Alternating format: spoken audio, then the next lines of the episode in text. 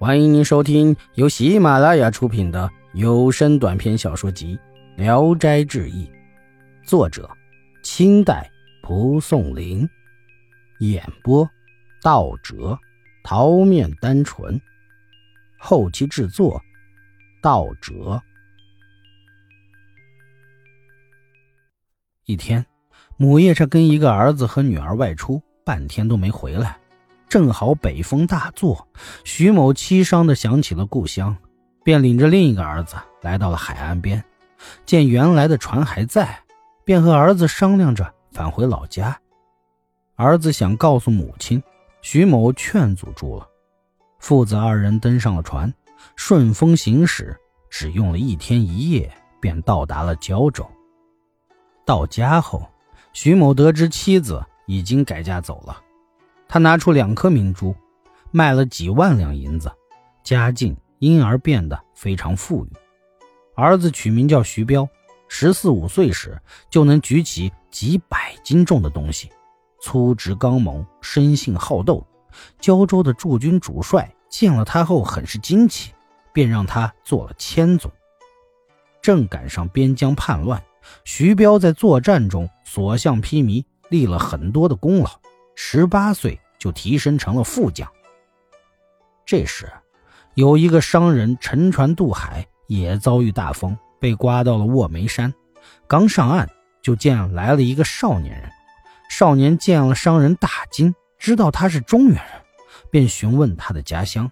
商人说了，少年把他拉进一条深谷中的一个山洞里，洞外布满了荆棘丛，嘱咐他不要出去。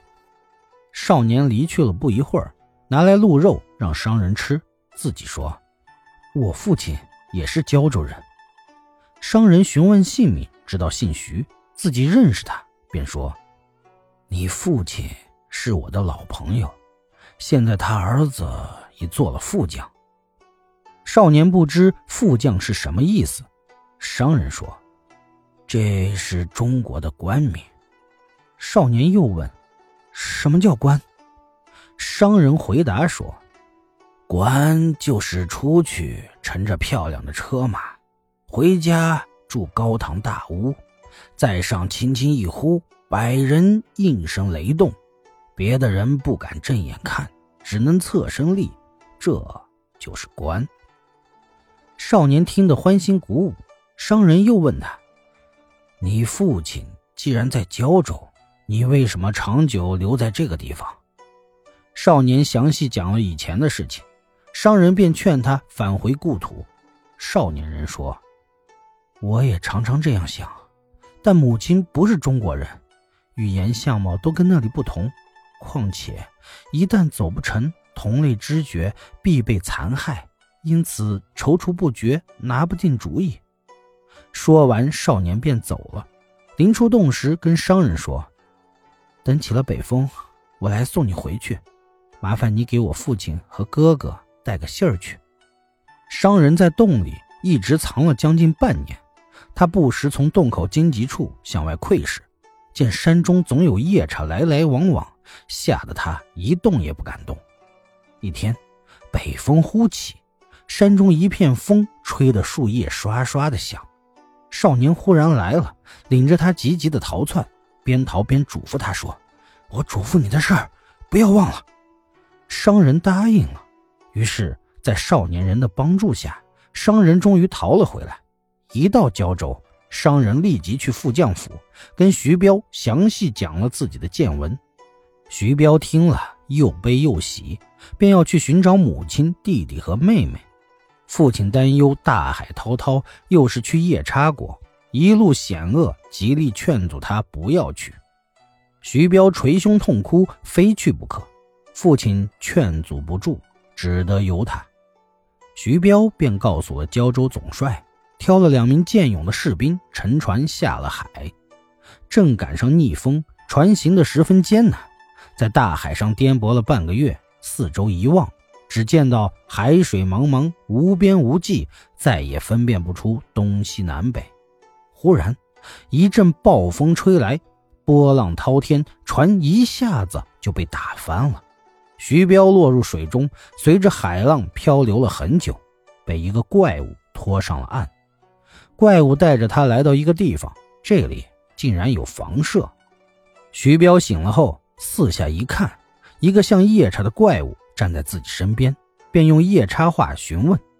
夜叉惊讶地反问他：“徐彪，告诉他自己要去的地方。”夜叉高兴地说：“卧梅山是我的故乡，刚才太冒犯你了。你离开去卧梅山的路已经八千里了，这条路是去独龙国的，不是去卧梅山。”于是找了条船送徐彪去卧梅山。夜叉在海水里推船疾行，像箭一样快，瞬间已跑了一千多里。过了一夜，来到卧梅山北岸，徐彪见岸上有个少年正在眺望着茫茫无际的海水。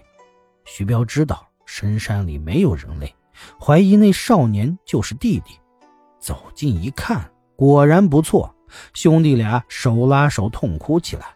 徐彪问起母亲和妹妹。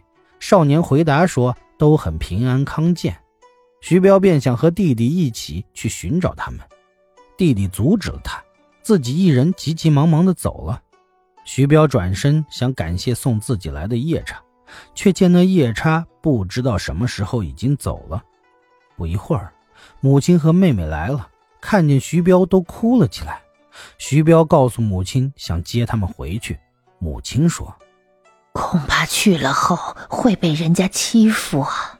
徐彪说：“儿在中国非常荣华富贵，别人不敢欺负母亲。”于是母子三人决意返回，但苦于正值逆风，难以行船。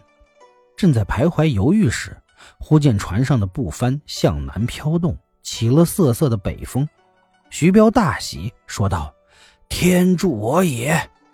四人一个跟着一个上了船，北风很急，只用了三天便抵达胶州岸边。四人一上岸，看见他们的人以为是妖怪，吓得四处逃窜。徐彪便脱下自己的衣服，让他们三人分着穿上了。回到家中，母夜叉见了徐某，怒骂不止，恨他当初回来不跟自己商量。徐某连忙谢罪道歉。家里的人都来拜见主母，无不吓得浑身颤抖。徐彪便劝母亲学说中国话，又让她穿锦衣，吃精美的米面和肉食。母夜叉这才高兴起来。